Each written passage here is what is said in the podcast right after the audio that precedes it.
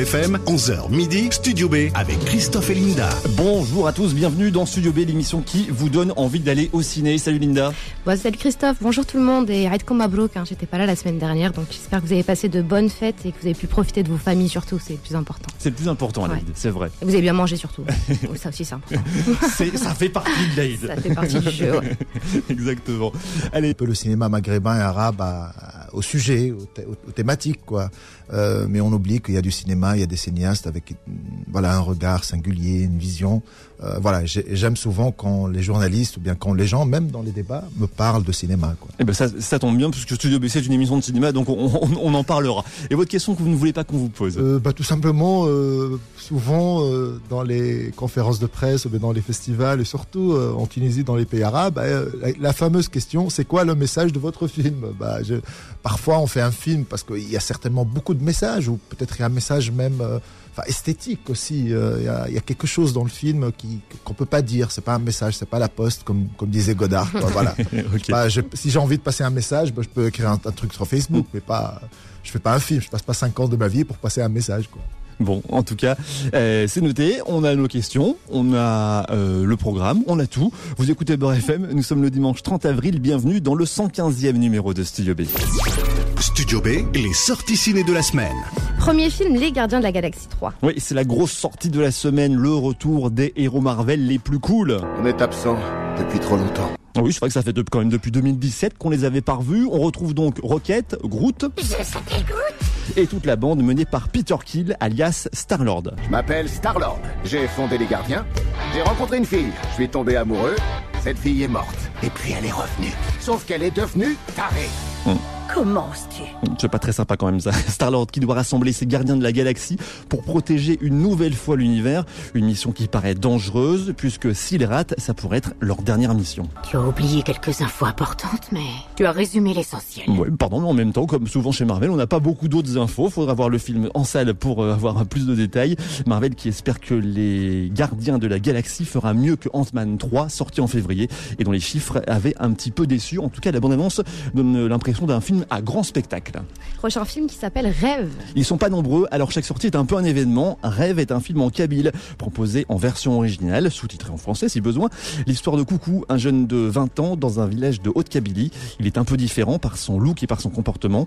Le conseil des sages du village et son père le déclarent fou et veulent l'interner dans un asile. Son frère, prof de philo, Abedjaya, est révolté par cette nouvelle. Un film qui parle donc d'une histoire de frères et des traditions berbères. Plein de sujets à aborder avec le réalisateur Omar Belkacemi qui sera notre invité ici même dans Studio B dimanche prochain. La Gravité. Entre films d'action et films fantastiques, une guerre des gangs entre des ados qui veulent profiter d'un phénomène astronomique pour prendre le pouvoir dans une cité à une bande de trentenaires.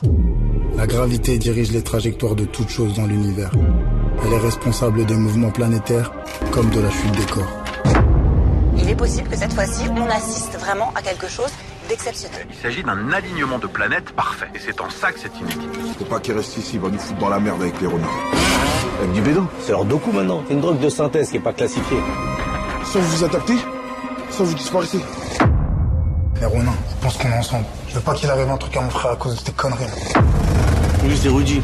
Son taf, c'est de cacher les sous. Après, il dispatche aux nourrices. Quand on s'est mis ensemble, je t'ai dit je me barre d'ici. Et tu m'as supplié de t'attendre. Après cet alignement, le monde ne sera plus jamais le même. C'est la fin de votre cycle. Ça a l'air pas mal du tout, ça, la gravité. Euh, Ça sort donc ce mercredi dans les salles. Et on finit avec le temps mort. Oui, temps mort avec le toujours excellent Karim Leclou sur Eh ouais. trois détenus condamnés à des longues peines qui ont droit à leur première permission de 48 heures depuis longtemps. Les retrouvailles avec la famille, les amis et les ex-complices sont attendues, mais seront difficiles. Studio B, l'interview. Et on en arrive à notre interview de la semaine. Notre invité, c'est euh, Mehdi Pili. Encore une fois, bienvenue sur euh, Beurre FM. Votre film Amélie les Fauves est sorti et dispo en salle depuis euh, mercredi. Voilà, bah, par exemple, une fois que l'émission est terminée, vous pouvez aller voir directement Amélie les Fauves au cinéma. Première question, c'est un peu toujours la même ici, puisque on a envie que vous résumiez vous-même votre film. Si je vous demande de résumer votre film en deux mots. Je dirais, Amélie Les Fauves raconte euh, l'histoire d'une femme, d'une mère ouvrière dans une euh, usine de textile d'une cité HLM de Tunis, qui rêve de changer la vie de son fils. Euh, elle travaille dans une usine, elle est déléguée syndicale, il y a une grève euh, qui va avoir, lieu et elle est obligée de trahir ses copines pour avoir le, support de son patron et pouvoir rencontrer ce piston qui va peut-être aider son fils, à, footballeur, à, signer dans une grande équipe de la capitale. Euh, elle rencontre cet homme et cet homme, malheureusement, il abuse d'elle et elle se retrouve en prison. Et ben, son fils, il, reste seul parce que son père, il disparaît. Euh, et voilà, c'est un voyage un peu au bout de la nuit, de, de, de au bout de la nuit tunisienne, euh, de ce milieu interlope, ce milieu de la nuit underground. Euh, voilà, ça raconte je pense, je voulais faire un film sur la décennie post-révolution et toute, toute la violence et, qu'elle euh, voilà qu'elle caractérise. Je pense que cette société est devenue encore plus violente que celle avant, avant Ben Ali. Alors, vous, vous avez euh, donné euh, le, nom Streams à ce film. C'est, pourquoi Tout ça. C'est Streams en, anglais, ça veut dire aussi des torrents d'amour, de haine. Et, je pense que le film, pendant deux heures, il y a, ces torrents d'amour, de haine, euh, d'action euh, qui, qui, ne s'arrêtent que vers la fin. Euh, et c'est aussi un hommage à un metteur en scène américain que j'aime beaucoup, qui s'appelle John Cassavetes, qui est le père du cinéma indépendant américain, qui a, qui a fait un film qui s'appelle Love Streams, qui, qui est sorti l'année de ma, de ma naissance, bizarrement. Et c'est un réalisateur que j'aime et qui a changé réellement ma vision du cinéma. Mais c'est voilà, c'est stream, c'est aussi beaucoup beaucoup de choses à la fois. Euh, mais, je, pense que chaque titre raconte aussi, euh, parle aussi à la société euh, dans laquelle il sort. Je pense que quand le film est sorti en Tunisie, il s'appelait, enfin le titre arabe c'était Artief. Et Artief, c'est des fantômes, c'est des spectres que la société refuse de regarder. Et je pense que Amel et son fils et les autres personnages aussi, c'est aussi des, des spectres. Et même les fauves, même les fauves qui rôdent dans la société, on refuse de les voir et on punit souvent les victimes. Quoi. Alors, euh, dans une interview, j'ai pu lire que vous expliquiez que c'était un petit peu votre vie, vous racontiez. Est-ce que vous considérez plus ce film comme un, comme un thriller tunisien, un thriller, ou une autobiographie? Je dirais c'est certes un thriller, mais euh, c'est aussi une autofiction en quelque sorte. J'avais besoin de faire ce film pour réhabiliter un peu ma jeunesse, pour réhabiliter un peu ma, ma mère et toutes ces femmes que j'ai connues, victimes d'agressions, d'harcèlement, d'injustice, euh, mais aussi ça reste aussi une histoire moderne, contemporaine sur, sur la Tunisie d'aujourd'hui. Et je, trouve que euh, ce film est beaucoup de choses à la fois, mais je pense que j'avais besoin de le faire pour, euh, pour revoir ces deux fantômes, celle celui de ma mère et le mien, une toute dernière fois, et pour pouvoir peut-être pardonner à certains membres de ma famille, me pardonner à moi-même, peut-être à pardonner à la société, je ne sais pas. Je pense que le cinéma, il y a plusieurs degrés d'interprétation dans un film. Parce que c'est très fort. La, les premières images de film, c'est un carton, donc une inscription sur sur l'écran où c'est écrit avec ma mère. Nous avons vécu dans la honte et souffert dans la peur, mais plus jamais maintenant. Ce film, c'est notre histoire et c'est vous qui signez ce message. Oui, je pense que voilà, j'avais besoin de, de l'assumer encore plus. Oui, non, mais voilà, c'est, voilà. du coup, c'est vraiment fort. Mais durant tout le film, il se passe plein de choses vraiment très fortes, des choses graves. Euh, on, se demande à la fin, quand on sort du film, mais qu'est-ce qui est de l'histoire vraiment personnelle et qu'est-ce qui est de l'invention? Je pense que tout est vrai. Les moments euh, d'extrême beauté, d'extrême humiliation, d'extrême amour, tout ça, c'est vrai. Après, en tant que cinéaste, on a besoin de raconter un film aussi sur deux heures, et on est obligé. Aussi, il me semble. Voilà, et on est obligé de voilà de, de, changer des petites choses mais je pense que tout ce que je voulais dire et tout ce que je voulais dire à la société et aux autres, je l'ai dit à travers les scènes fortes qui sont totalement vraies. Après, voilà, c'est une question de les vrais événements sont, enfin, ont eu lieu au début des années 2000. C'est juste, j'ai changé l'histoire, j'ai fait que ça se passe euh, ici et maintenant, quoi, en Tunisie, parce que je trouve que la société, euh, elle est mille fois plus, plus, plus violente que celle que j'ai connue, celle de d'avant Révolution. Voilà, c'est ça aussi le cinéma, ça nous permet de voilà de parler, de se raconter, mais de raconter aussi la vie des autres. Alors, il me semble que quand vous êtes sorti donc de votre école de cinéma, vous avez déjà envie de faire ce film-là, et vous faites en priorité à mon amour. Euh, pourquoi avoir attendu je, me rappelle que le premier scénario euh, que j'avais écrit, c'était un scénario qui s'appelait J'irai seul au paradis. Et c'était l'histoire d'un gamin euh, qui se blesse euh, et qui, a envie juste de partir et de quitter le pays parce que sa mère est, partie en prison. C'est ça l'histoire, c'était mon histoire, c'est l'histoire du film. Mais c'était compliqué d'imaginer à l'époque, étant très très jeune, voilà, faire un long métrage de ça. J'avais peut-être besoin de temps et d'expérience et j'avais besoin de connaître un peu plus comment faire un film, comment le produire aussi, parce que j'ai contribué à la coproduction enfin, de, de ce film. Euh, je trouve que, voilà, parfois on n'est pas prêt, en fait. On a besoin de, de temps, d'années, d'expérience. Et, et, maintenant, j'ose assumer ce film. Peut-être si je l'avais fait il y a dix ans, je j'aurais pas peut-être raconter les, choses. choses. comme ça. Voilà, Avec un peu de recul aussi, du coup. Sur oui, je pense que oui, ça c'est très beau. Enfin, je pense que le fait de grandir, euh, pour ne pas dire vieillir, mais de prendre des années, je pense que ça nous donne beaucoup plus de, recul sur les choses. Et on arrive vraiment à se situer réellement. Quand j'étais jeune, peut-être j'aurais fait ce film autrement. Euh, maintenant, je suis content de l'avoir fait maintenant à ce stade de ma carrière et voilà, je peux, je peux passer maintenant à autre chose, quoi. Alors Rafef euh, Ben Mahmoud qui joue le rôle de, la mère de famille, je crois, euh, que vous l'aviez choisi euh, sans casting. Hein, c'était, est-ce que c'était logique pour vous qu'elle incarne ce rôle? Ah oui, absolument. Moi, je connais Rafef depuis 20 ans. Depuis qu'elle était très très jeune et très, à l'époque je trouvais très belle, trop belle dans le film de Nori Bouzid. absolument. je, trouvais que oui, j'avais besoin. Voilà, peut-être je, disais toujours, j'attendrais peut-être Rafef, voilà, pour qu'elle prenne un peu d'âge et qu'elle puisse, voilà, vieillir un peu Jouer la mère. Voilà, pour jouer la mère, quoi. J'avais besoin peut-être de la voir comme ça et euh, euh, je l'ai casté euh, pour un film que j'ai produit qui s'appelle Aya de Moufida Fidila qui est disponible sur Netflix pour ceux qui veulent le voir. Et j'ai trouvé magnifique. Et je me suis dit mais elle est incroyable. Elle va jouer Amel. Et je lui ai donné le scénario. Et voilà. Et qu'est-ce qu'elle en a pensé quand elle a, elle a adoré. le scénario? Elle a, elle a lu, elle partait, prenait l'avion pour, pour le Qatar, elle vit à Doha. Et quand elle est arrivée à Doha, elle m'a appelé, elle m'a dit mais c'est incroyable, j'ai envie de jouer Amel. Et ben je lui dis le rôle est pour toi. Et on a travaillé trois ans sur le script et on a décidé de ne jamais répéter aucune scène avant de tourner le film. Et malgré ça, je pense qu'elle a fait une. Pour, pour avoir un naturel, pour. Euh, Absolument, oui, oui. J'avais besoin de. Je pense que les événements étaient très euh, cruels pour moi.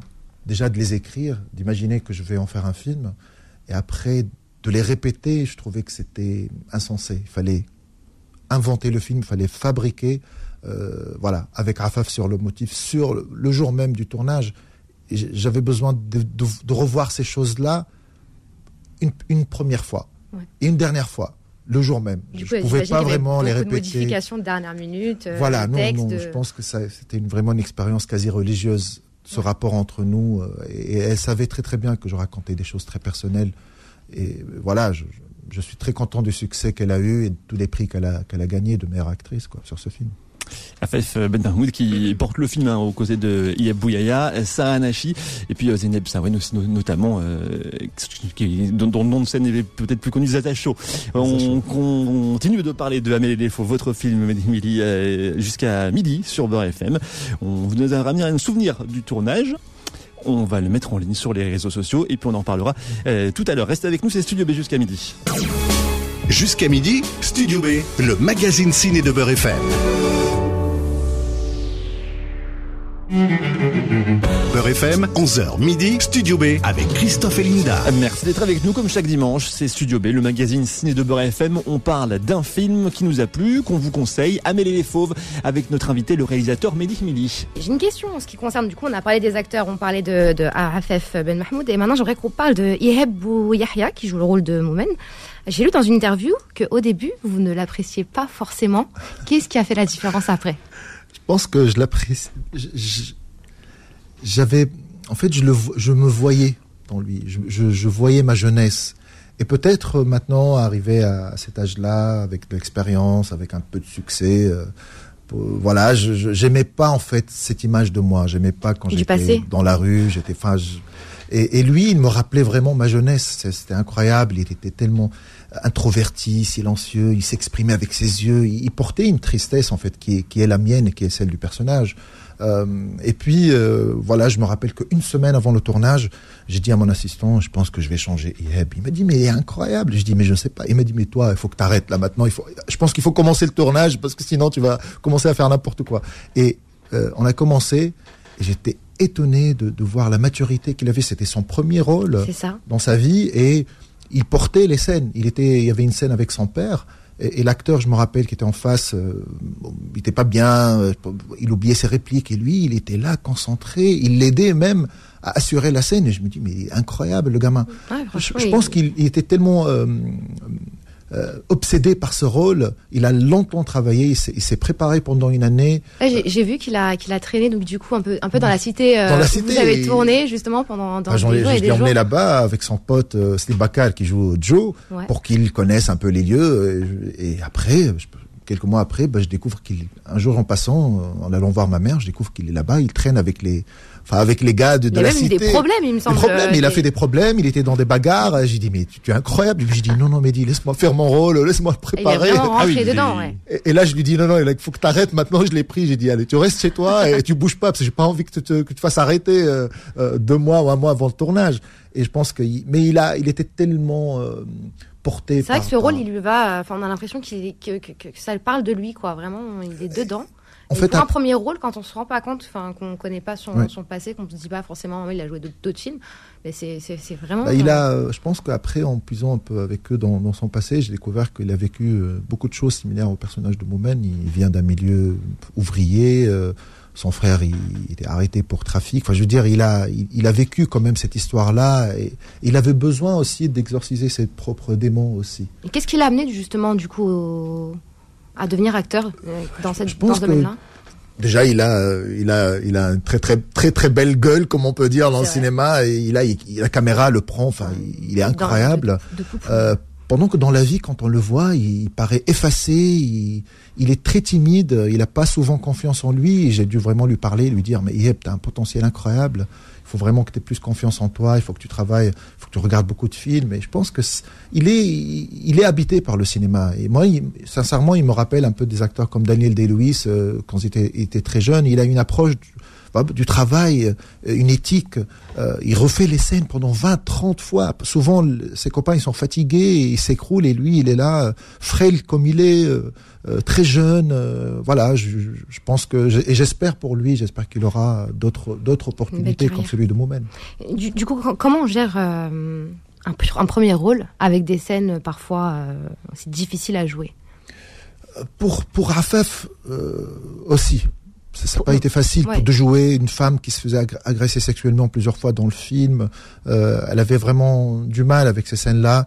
Euh, mais je pense que euh, son expérience... pour tous les acteurs parce que je, je- Voilà, je pense que surtout chez nous, surtout dans Voilà, les pays arabes et les sociétés arabo-musulmanes qui, qui ont du mal à accepter une actrice qui, qui fait voilà des rôles osés. On, on pense euh, à l'actrice euh, de, de, de, de Match Love de Nabil Ayouch qui, qui, Qui a appris, enfin, qui a euh, souffert et qui a dû quitter son pays et vivre à l'étranger.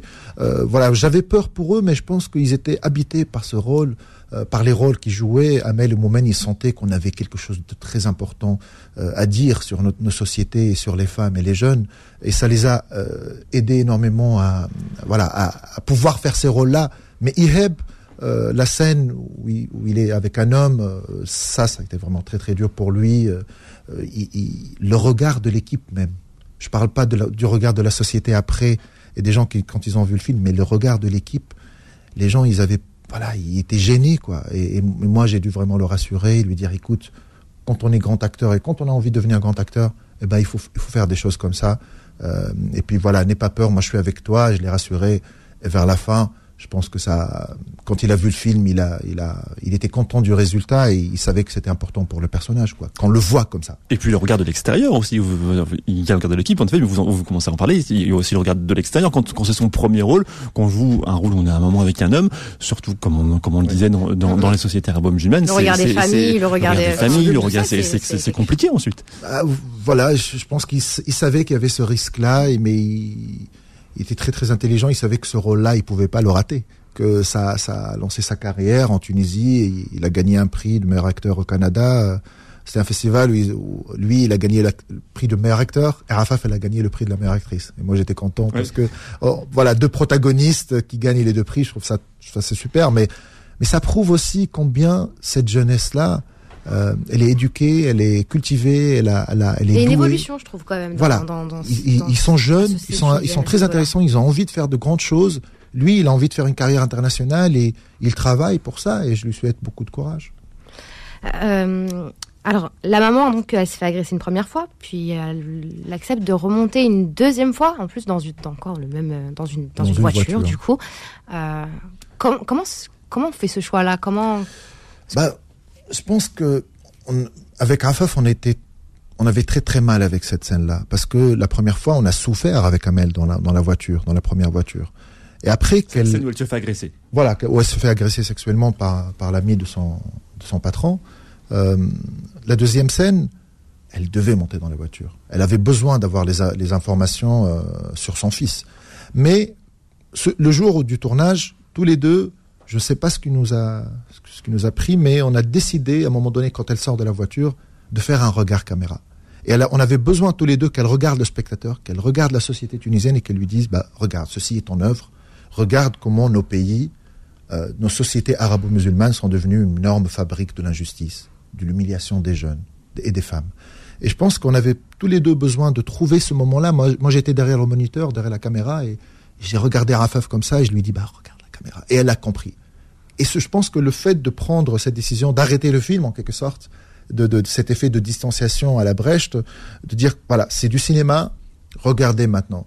Que, voilà, je pense que ça, ça a aidé le spectateur, et ça m'a aidé, moi et Rafaf aussi, à remonter dans cette voiture pour subir une deuxième agression sexuelle. Qu'on dise maintenant c'est du cinoche, regardez, on reprend et on repart dans le film.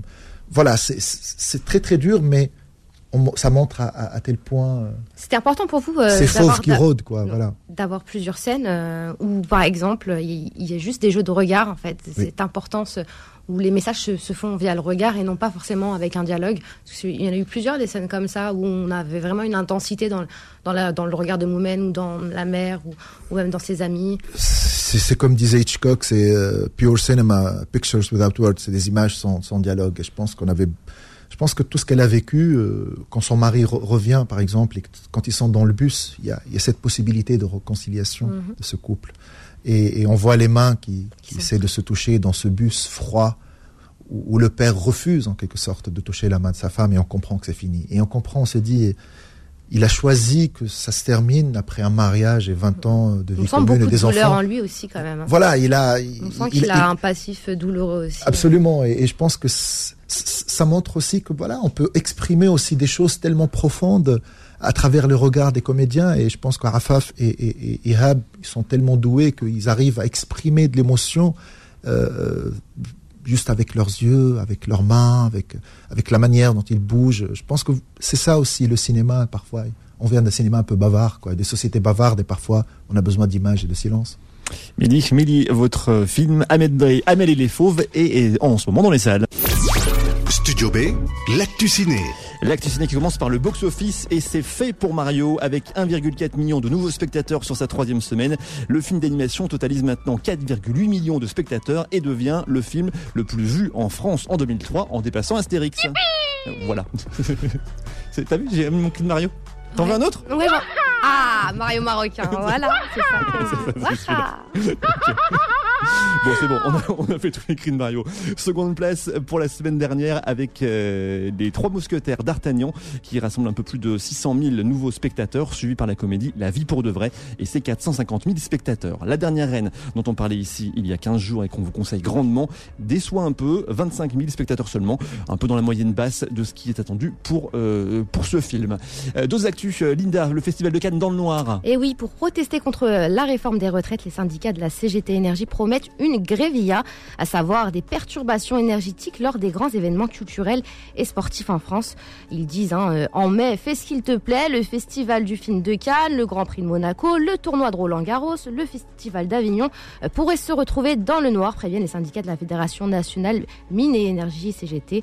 Euh, Anna Créti, économiste spécialisée en questions énergétiques, affirme que l'organisation a techniquement les moyens de mettre à exécution ce projet. Et pour le moment, hein, le festival n'a pas, pas réagi pardon, au, communiqué. Euh, on parle aussi euh, de Blanche Gardin. Et oui, euh, dans une lettre ouverte à Jeff Bezos, le patron d'Amazon, l'humoriste inconnu pour son franc-parler annonce qu'elle refuse l'invitation du show animé par Philippe Lachaud. Elle explique qu'elle serait gênée aux entournures d'être payée 200 000 euros hein, pour une seule journée de travail, même si elle perd à ce jeu, quand l'association caritative de son choix remporterait, elle, 50 000 euros, c'est-à-dire quatre fois moins et encore seulement si elle gagne. Amazon a souhaité répondre à ces accusations et, explique qu'ils essaient depuis deux, deux décennies pardon, de gagner la confiance des clients euh, français offrant un service d'excellente qualité, une offre large de produits et des prix bas, et ce malgré l'augmentation du coût de la vie. Oui, bon, ils répondent pas complètement sur le fond non plus. Oui, voilà. à côté de la plaque. Eh, on continue de parler de votre film, Médicmélie, Amel et les Fauves. C'est sorti euh, ce mercredi, c'est dans les salles. Vous pouvez le voir directement après la fin de l'émission, par exemple. En tout cas, si on vous a convaincu d'aller le voir. Euh, Amel et les Fauves, donc c'est votre film. On vous avait ramené un souvenir du tournage. C'est son, euh, c'est un extrait du making of que l'on va écouter ensemble, qu'on va mettre en tout cas sur la page Facebook de Studio B. On l'a mis maintenant en ligne. Vous pouvez aller voir ce, cet extrait le temps de la pause et nous on en parle juste après dans Studio B. Jusqu'à midi, Studio B, le magazine ciné de Beurre FM. Beurre FM, 11h midi, Studio B avec Christophe et Linda. Merci d'avoir choisi Beurre FM pour passer votre, de, votre fin de matinée de dimanche. On parle de cinéma comme chaque dimanche entre 11h et midi. C'est Studio B, c'est le magazine ciné de Beurre FM. Le film que l'on a choisi cette semaine, c'est Amel et les Fauves avec notre invité, le réalisateur Ménic Meli. Studio B, la revue de presse. La revue de presse, ce sont euh, des articles qui sont parus dans la presse et sur lesquels je vous propose de, réagir, Mehdi, euh, en commençant par cet article qui est paru dans Close Up, le mag, de Elias Zabalia, qui écrit « La ville de Tunis demeure le troisième personnage de ce récit, après Amélie Moumen.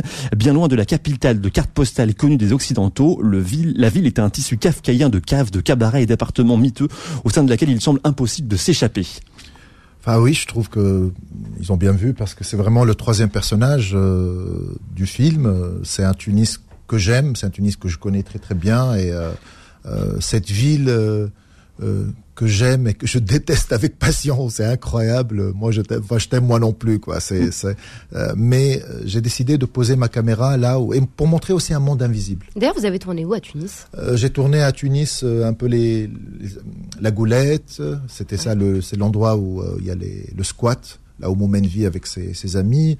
J'ai tourné à la cité HLM de Ksar Saïd, c'est ah. là où j'ai vécu. Ksar Saïd, c'est la cité bah, avec les, les, murs, enfin les immeubles jaunes. Euh, et puis j'ai tourné à, à Gamart, euh, les restaurants, les bars, euh, euh la route où Amel se fait agresser. Euh, voilà, un peu le centre-ville de Tunis aussi, le métro. Ouais, c'est le vrai Tunis. Loin voilà. des endroits touristiques. Voilà. Vous vouliez, vous vouliez voilà, éviter la postale. Moi, j'aime pas la, enfin, j'aime pas la Médina, j'aime pas le, enfin, le, quand on était jeune, on n'allait même pas à la Médina, ça a toujours été, enfin, on, ça nous répulsait la Médina parce que ça représentait une, le passé, c'est les, les, petites, les, les, grandes familles petites bourgeoises et nous, voilà, on, on vient du CTHLM. Parfois, on, on, même en se promenant à la Médina très jeune, euh, les gens, enfin les flics nous arrêtaient et nous chassaient. Ils disaient mais qu'est-ce que vous faites ici? Bah, ouais. Partez. Ouais. Et je pense que je pense que je, voilà, j'espère ne jamais filmer la Médina de Tunis. Autre article publié sur fuckingcinéphile.blogspot.com, c'est Laura Angelvi qui écrit si sombre qu'il bascule presque dans le thriller, Amélie les Fauves souffre parfois de sa lourdeur narrative. Les personnages s'enfoncent dans la violence, presque sans espoir de retour. Oui, je pense que cette lourdeur-là, c'est un peu la lourdeur, la lourdeur, de ce monde et, et, comment il est pesant, comment il est sombre et noir. Je, je pouvais pas vraiment embellir la réalité. Je voulais vraiment montrer ce côté sordide sans tomber dans le misérabilisme, mais montrer aussi des personnages une mère qui, qui, qui cherche son fils, qui cherche aussi sa dignité, à retrouver sa dignité, et un fils qui perd son innocence et qui s'enfonce dans les bas-fonds. Euh, Écrasés par leur histoire, quoi. Et, voilà, et, et, et que tous les deux euh, que vers la fin il y a une possibilité de d'espoir aussi c'était aussi très très important et ça ça a le film aussi de, de, de, tomber dans ce cercle vicieux. Quoi. Et puis enfin sur le site base-art.org, Michelio écrit basculant assez vite dans le thriller urbain, sous tension permanente, le long métrage de Mehdi euh, offre quelques belles images parfois teintées d'un doux onirisme qui contrebalance avec la dureté du milieu dans lequel évoluent nos protagonistes. C'est peut-être le moment où on voulait parler de, de cinéma et de belles images. Parce que c'est vrai que votre film est plein de belles images. Il filme des choses qui sont pas très jolies. Il y a des oui. scènes, il y a des thèmes qui sont durs, mais on, on sent que vous avez quand même beaucoup travaillé l'image. Il y a, a l'éclairage, la photo, euh, tout ça. Oui, bien sûr. C'est euh, voilà, il y, a, un côté coloré aussi. Ce monde est très coloré et très beau, hein, et très excitant à filmer pour un cinéaste. Euh, et voilà, on a essayé. Il y a des moments de danse. Ah bah j'étais en train de, de penser fête, au moment de Derbouka là. C'est ça, on a le moment que j'ai Voilà, je voulais aussi rendre hommage à ce monde-là que, je trouvais extrêmement beau, euh, cinématographique, comme les cabarets, les boîtes de nuit, euh, euh, mais sans tomber non plus dans l'esthétisme et, et, donc voilà. Euh, je pense qu'on avait besoin, toute l'équipe image, Iqbal Arafa, le chef-op et, et, Charles Fréville, que, que je salue, l'étalonneur du film, qui est un étalonneur incroyable. Voilà, ils ont, ils, sont, ils sont tombés amoureux de ce monde aussi, comme moi, et ils ont essayé de parfois salir l'image et parfois de l'embellir pour pour accentuer aussi ce que les personnages ressentent. On vous a proposé de nous ramener un souvenir du tournage. C'est la première fois qu'un qu réalisateur nous ramène un vrai un souvenir filmé du tournage, parce que là c'est carrément un morceau du making of que vous nous avez ramené. Euh, ouais, d'une scène que j'aime beaucoup. Alors si, si vous nous écoutez en ce moment, sachez que vous pouvez aller voir cette, cette scène euh, que euh, Mehdi nous a ramenée. On l'a mis en, en, ligne sur la page Facebook de Studio B. Bah, je l'ai je l'ai jamais montré cette scène-là. Du coup, c'est la première fois que, que les gens vont, le public va regarder le making of de la fameuse scène de la voiture. Tous ceux qui vont voir le film euh, comprendront après de quoi je parle. Et euh, c'est une scène qui est terrible, euh, très longue. Où tout bascule en fait. C'est le moment où Amel se fait agresser sexuellement et je voulais montrer comment comment on fabrique une scène comme ça. Du coup, on comprend qu'il y avait une équipe incroyable. On était presque 60 personnes, l'équipe technique beaucoup de détails. Euh, ça, ça montre aussi euh, la difficulté. Parfois, quand on regarde une scène dans une voiture, on se dit oui, mais bon, c'est pas très compliqué de tourner dans une voiture. Là, c'est très mais compliqué oui. de tourner dans une voiture, euh, surtout quand la voiture bouge, roule. Euh, et puis voilà, avec les moyens du bord qu'on a. Caméra, Tunisie, le matériel. Voilà, on doit attacher la caméra. On n'a pas en Tunisie malheureusement les ce qu'on appelle les voitures travelling ou on sent que, ah, on sent que le, le, le, chauffeur, parfois, l'acteur, il, il, conduit, il conduit pas réellement. C'est une voiture qui roule euh, et lui, il est juste là. Mais quand on tourne comme ça, d'une façon artisanale chez nous, euh, bah, c'est très très dur. Et ça, ça montre aussi dans la vidéo la concentration euh, et comment j'ai essayé de, de, rassurer Arafat Mahmoud, qui était très, euh, qui avait très très peur de cette scène parce qu'on on, on, savait pas comment ça allait être. Quoi. Sur, sur, le papier, une scène comme ça, elle est écrite d'une façon, mais le jour où tu la tournes, bah tout est possible. Et c'est ce qui, c'est ce qui excite, c'est ce qui est excitant dans le cinéma, parce que le, le, film, on le fabrique le jour même, et il y a beaucoup d'accidents, et c'est super, quoi, parce qu'on souvent on est. Il y a l'inattendu, ouais. Voilà. Et c'est vraiment intéressant. Allez-y si vous n'avez jamais assisté à un tournage, allez voir cette, cet extrait du, du, euh, du making-of du film que l'on vous a mis sur la page Facebook de Studio B, puisque c'est intéressant de voir tout, tout, le monde qui gravite autour. De, quand on regarde le film, on voit deux personnes dans une voiture ouais. et on se rend compte là tout, de tout. Vraiment, il y a beaucoup de monde, que qu'il que y a beaucoup de préparation, que les acteurs sont concentrés, que enfin ouais. c'est vraiment intéressant à voir. Ah oui, voilà, c'est ça fait la beauté du, du cinéma et, et, je pense que moi quand j'étais jeune, j'étais toujours curieux de voir euh, des making of. Voilà, si, si vous découvrez le cinéma, bah allez ou, ou bien vous avez envie de devenir cinéaste ou acteur ou, ou équipe technique, bah allez voir comme ça, vous, vous saurez qui fait quoi. Alors Amel euh, se fait donc agresser donc dans cette voiture. Euh, et donc par la suite, euh, elle est accusée d'adultère. Ouais. Euh, Qu'est-ce que risque une personne aujourd'hui en Tunisie pour adultère Que ce soit une homme, un homme ou une femme, je pense que c'est la même. Je pense que la femme risque beaucoup plus, surtout si elle est mariée. Bah, elle reste jusqu'à 5 ans de prison. Mais c'est pareil pour le, le, le, mari, il me semble. Si non, non, l'homme, les... l'homme, il, il, peut, il peut s'en sortir. Oui, sûrement plus facilement par rapport à maintenant. Enfin, donc, euh, un homme peut-être a plus de facilité à s'en sortir, mais dans la loi tunisienne. Donc, bien, donc, bien sûr, dans la loi, un homme pareil une pour pareil, une femme mais, et un homme. Mais souvent, c'est les femmes qui sont emprisonnées, et c'est un constat terrible et amer.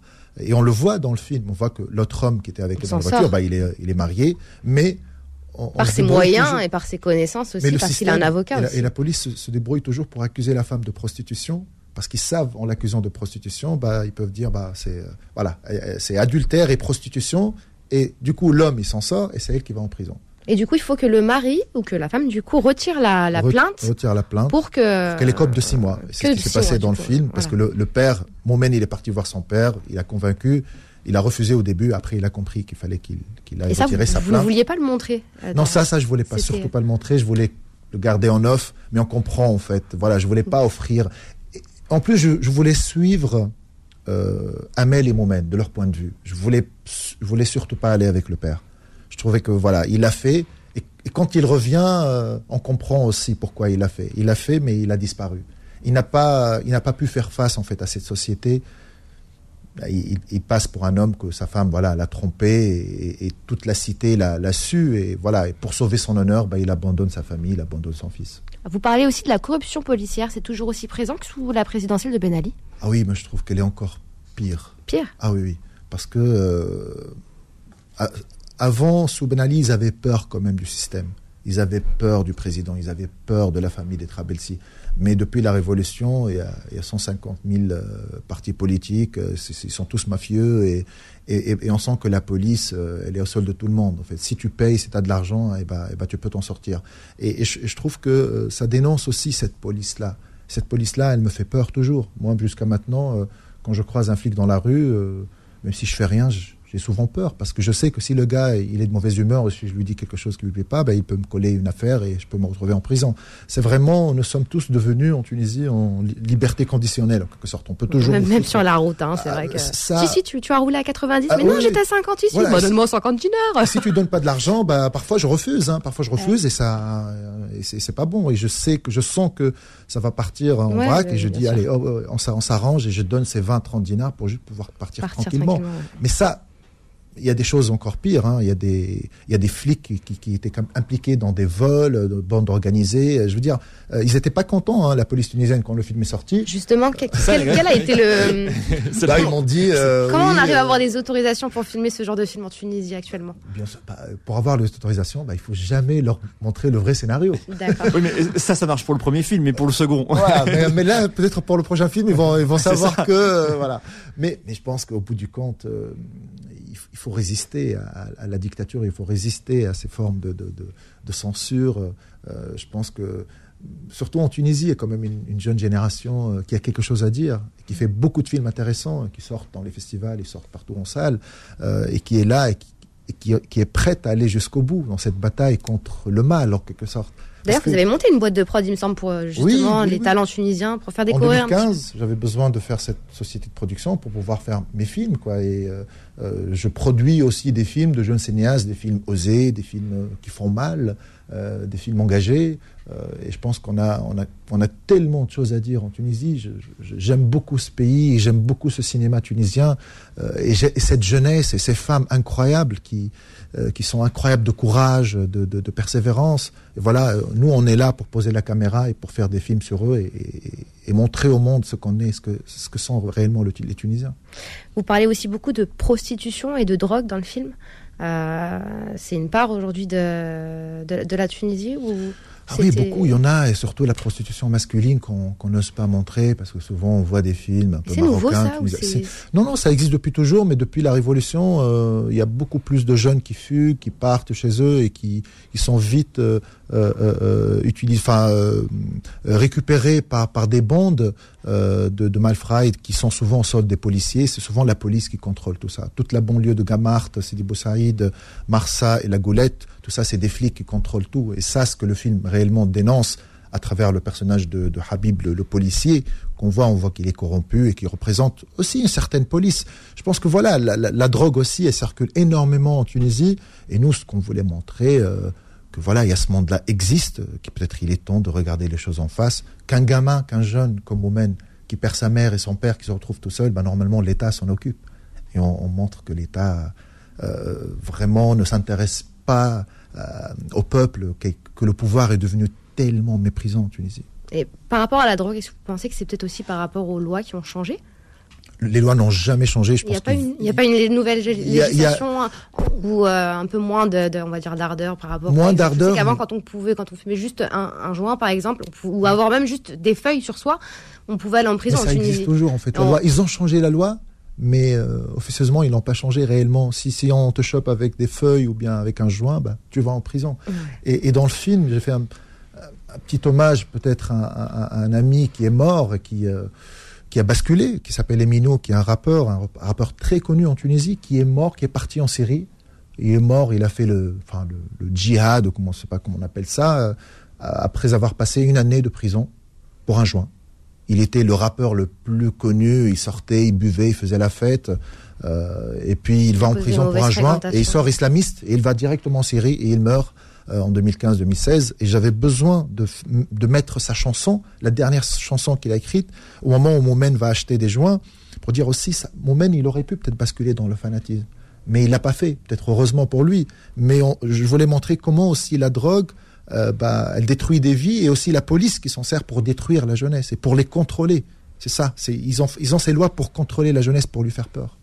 Alors vous avez gagné de nombreux prix hein, pour ce film. Lequel vous rend le plus fier aujourd'hui? Je, toujours, je pense que le cinéma, c'est pas vraiment les Jeux Olympiques, c'est pas une compétition. C'est non, c'est sûr, mais ça fait toujours plaisir de recevoir ça, des fait plaisir, c'est vrai, ça aide. C'est reconnaissance ça, ça, ça, ça, aide le film à circuler. Oui, je pense que le, les prix pour les acteurs aussi, ça, ça me fait plaisir parce que j'étais tellement investi avec eux. Euh, j'ai gagné le prix de meilleur réalisateur, c'était sympa aussi parce que voilà. Là, oh, vous êtes modeste. oui, enfin, je, je, vraiment, oui, je pense qu'il faut rester humble. Moi, je, je, me rappelle de Truffaut qui disait que le cinéma c'est un métier qui se fait avec beaucoup d'humilité. Je pense qu'il faut rester humble toujours et dire que voilà, on est au début de notre carrière euh, et j'espère qu'on fera des films encore plus forts comme Elle et les faux. Justement, pour, juste pour parler des festivals, euh, vous dites dans le dossier de presse que, que euh, le, les thèmes abordés dans le film vous ont fermé la porte de quelques festivals.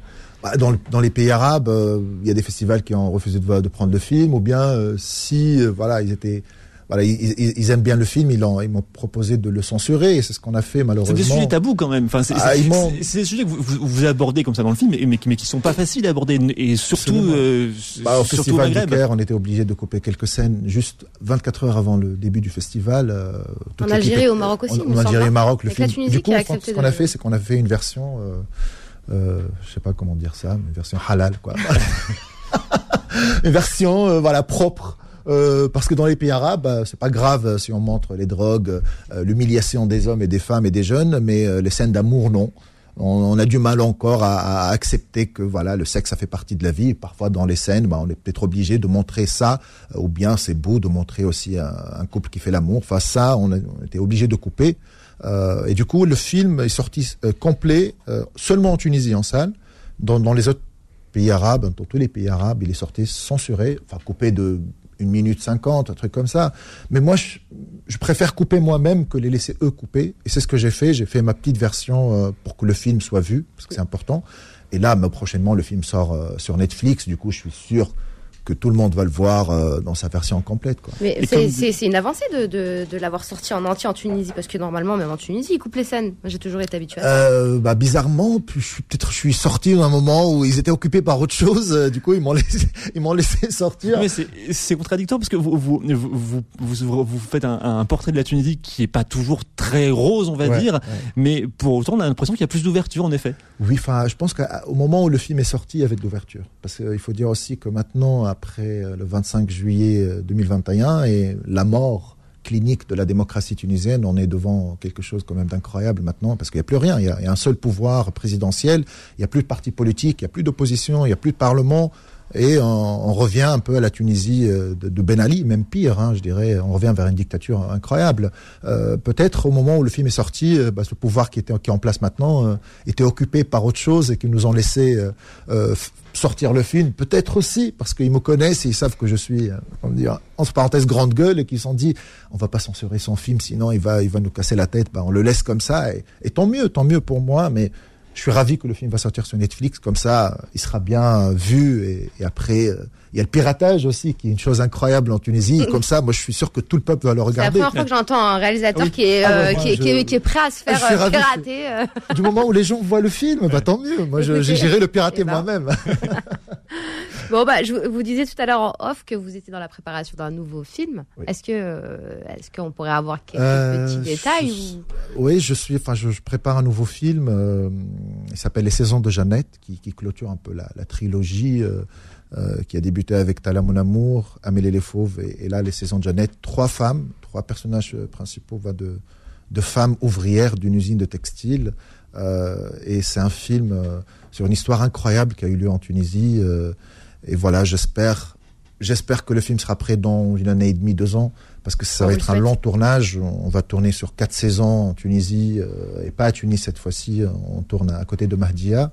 Euh, voilà, c'est mais ce film-là, ça va être le seul point de vue d'une femme et l'histoire incroyable de cette femme qui qui est encore face au patriarcat, qui, ont, qui, est face en fait, à. Vous êtes très féministe en fait. Oui, oui, oui, hein, parce que j'ai été élevé par par une femme forte. Euh, j'ai vécu avec mes tantes, ma grand-mère, qui m'ont beaucoup inspiré. Et je, je voyais ces femmes incroyables.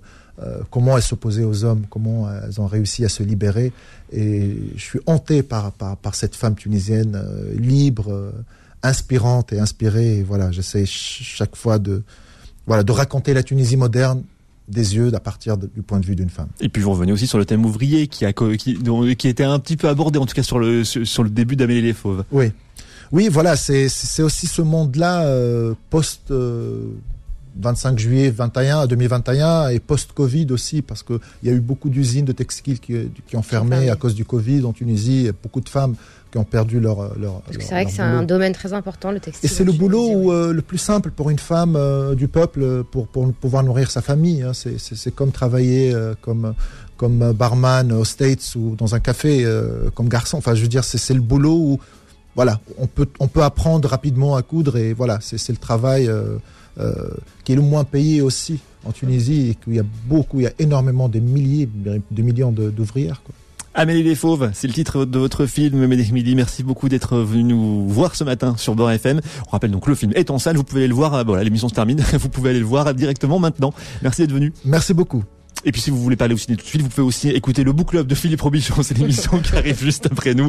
On se retrouve donc la semaine prochaine ici entre 11h et midi sur Beurre FM avec le film Rêve de Omar Belkacemi, un film en kabyle. Si vous avez raté l'émission, vous pouvez la retrouver en podcast sur beurrefm.net, sur l'application et sur toutes les plateformes.